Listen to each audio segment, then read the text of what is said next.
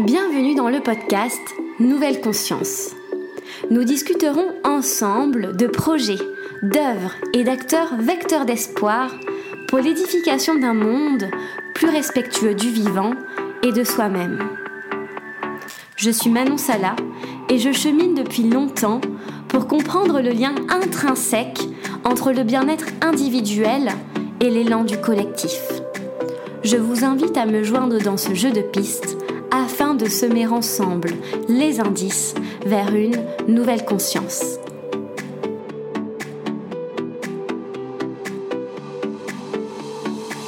Dans cet épisode, je vous propose un exercice tout particulier, un enregistrement inédit. Pendant 20 minutes, je vous présenterai qui je suis.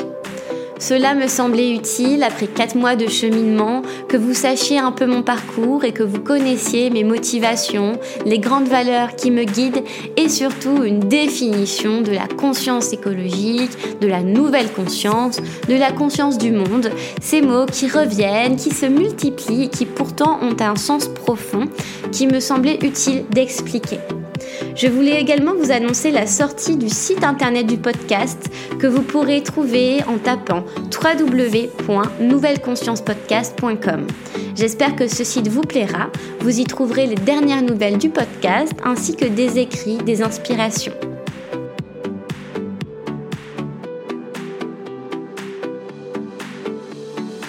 Je ne vais pas vous cacher que cet exercice revêt pour moi une difficulté toute particulière se présenter. Pourquoi Pour qui pour quel public Dans quelles circonstances? J'ai déjà eu l'habitude de me présenter pour des entretiens d'embauche, de me présenter auprès d'inconnus. Je suis habituée à cet exercice. Présenter le podcast est une chose, mais me présenter moi, mettre des mots sur qui je suis, justifier, expliquer pourquoi j'ai voulu mettre en place ce projet, impulser cette démarche, voilà une tâche qui me paraît plus compliquée. Alors, euh, puisqu'il faut bien commencer par quelque part, je vais remonter à l'origine de la motivation pour l'environnement d'abord, l'écologie ensuite, la conscience écologique et planétaire après. Déjà, cette, euh, cette envie, cette, euh, déjà cette attirance pour la protection de l'environnement, ce goût pour la nature a émergé très tôt puisque dès l'âge de 8 ans, je crée mon propre club d'écologie à l'école. Cet engagement ne m'a jamais quitté au collège, lycée, jusqu'aux études supérieures, à l'Institut d'études politiques de Strasbourg. Je pense que j'ai longtemps cherché le combat de mon existence. J'ai longtemps cherché une grande cause à laquelle me rallier.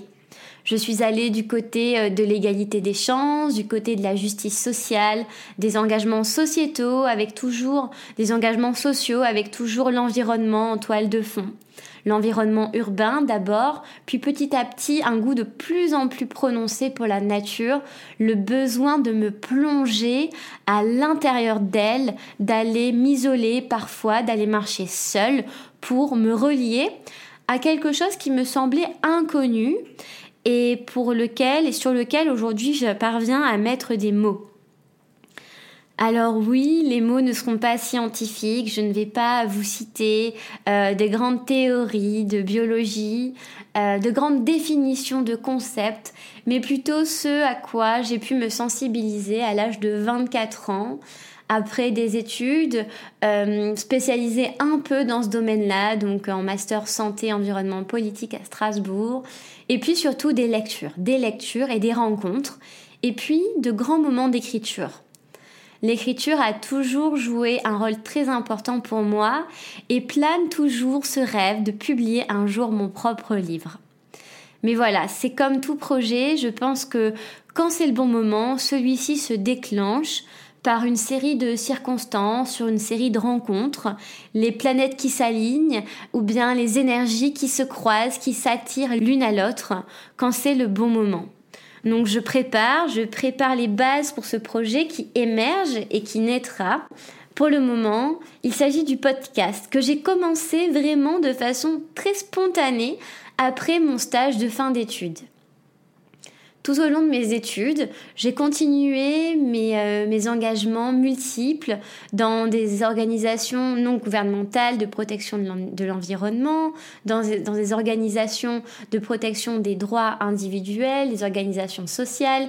J'ai organisé des maraudes, j'ai organisé des événements caritatifs auprès d'enfants. Voilà, plein de, plein de choses, toujours cette envie de créer, d'entreprendre et de me relier. L'année du Covid n'a pas été évidente pour ça.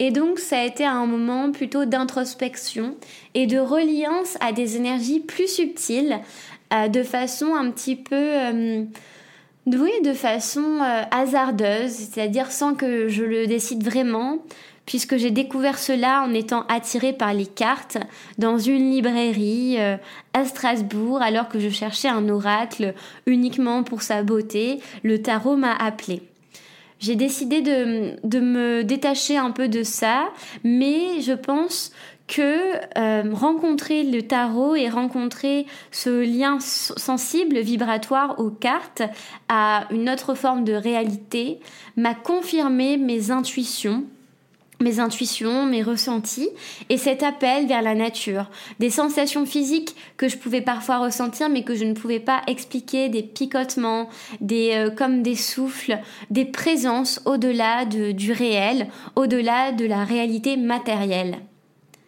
Je pense que cette vision une est à la fois double, une parce qu'elle constitue l'unicité propre du monde et double parce que notre culture l'a divisée entre nature et culture justement, m'a conduit, cette vision m'a conduit vers le projet que je suis en train de porter actuellement. Ce projet qui m'a permis d'interviewer une vingtaine de personnalités que j'ai suivies pendant des années et qui m'inspirent et qui j'espère vous inspireront ou vous ont déjà inspiré. Je souhaite par ce podcast montrer ma, double euh, représentation de la réalité. D'une part, un côté extrêmement concret, des politiques écologiques, environnementales, un lien physique, un lien extrêmement matériel, ancré dans le sol et dans la matière. De l'autre, des ressentis qui se sont confirmés, que je ne peux pas prouver, montrer que la conscience écologique ne se vit pas uniquement depuis les bureaux euh, des dirigeants et depuis les actions associatives et institutionnelles.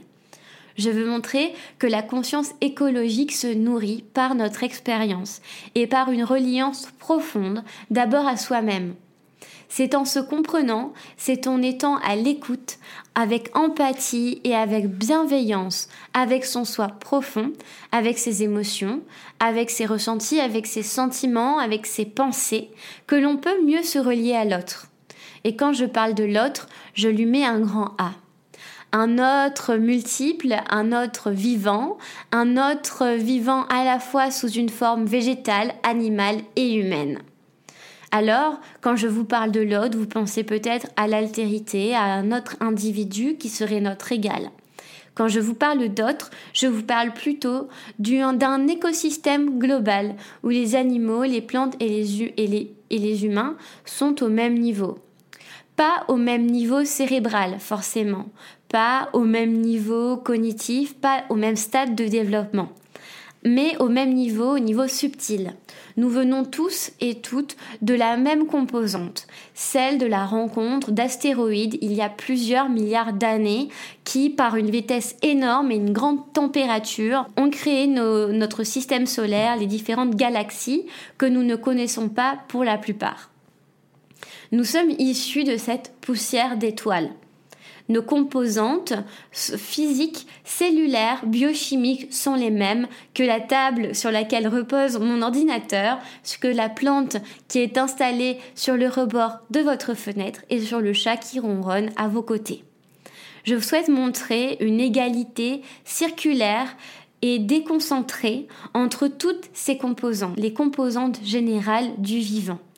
C'est pour ça que je parle d'un vivant végétal, animal et humain une égalité horizontale, une égalité dans le ressenti, dans la composition même de notre chair.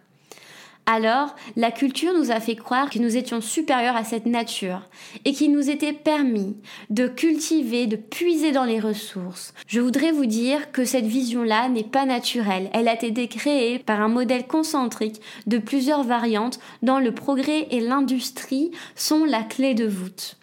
En nous faisant croire que le capital pourrait nous rendre heureux, nous nous sommes déconnectés de la terre pour l'exploiter et en même temps, nous nous sommes déconnectés de nous-mêmes. Cette déconnexion est à l'origine des grandes souffrances que nous connaissons aujourd'hui. Des souffrances psychiques, des souffrances relationnelles et une grande souffrance spirituelle. Nous mettons derrière le mot de la spiritualité une étiquette extrêmement triste, extrêmement hasardeuse. Nous avons peur de la spiritualité alors que nous sommes cette spiritualité. La spiritualité n'est pas déconnectée de la vie. La spiritualité est la vie elle-même, une connexion à plus grand que nous. Notre cerveau ne capte que 20% des informations qui lui sont transmises. L'évolution nous a permis de nous concentrer sur ce qui nous permettait de nous protéger à savoir le cerveau archaïque, le cerveau reptilien, qui va déclencher l'agressivité, la peur, la fuite, au départ pour nous protéger des bêtes féroces. Alors oui, euh, je pense que en moins 6000 ans euh, avant Jésus-Christ, cette fonctionnalité était extrêmement utile et nous pouvons la remercier. Aujourd'hui, maintenant que les mammouths et les grandes bêtes sauvages ont disparu, peut-être que nous, pourrions essayer de reprogrammer notre cerveau, comme le disent certains, ou tout simplement nous poser, essayer de comprendre pourquoi nous activons toujours ces mêmes mécanismes alors que les stimuli extérieurs ont disparu. Pourquoi ne pas faire disparaître nous-mêmes ses propres fonctionnements pour aller vers un fonctionnement plus doux qui nous rapproche de la nature humaine? Alors je me suis peut-être un peu égarée, mais je pense que vous l'avez entendu, cette voix vient du cœur. Et c'est également ce que je veux montrer par le podcast vous montrer que c'est en vous écoutant, en vous reliant au cœur, que vous saurez ce qui est juste pour vous. Je suis d'accord que ce n'est pas facile, je suis d'accord que cela demande une énorme déconstruction, un abandon de ce qui nous a été transmis, un abandon de ce que nous connaissons, et l'inconnu fait peur. Et pourtant, c'est en se rapprochant de cet inconnu, c'est en domptant la peur que nous avons pu conquérir les plus belles découvertes et découvrir les plus beaux joyaux de nos civilisations. Alors maintenant, pourquoi ne pas choisir un voyage intérieur? Pourquoi ne pas penser que les joyaux sont à l'intérieur de nous et qu'il n'est pas nécessaire de piller, de voler, de battre, de combattre l'autre pour trouver notre place? Ce sont les, euh, les grands sages qui disent que le corps est le temple de notre âme. Pourquoi ne pas faire également de notre corps le temple de nos émotions? Le temple d'amour dont nous avons besoin. C'est en cultivant d'abord cet amour pour soi que nous serons en mesure de le cultiver pour l'autre. Finalement, le monde que nous vivons aujourd'hui ne serait que le reflet du monde que nous vivons à l'intérieur de nous.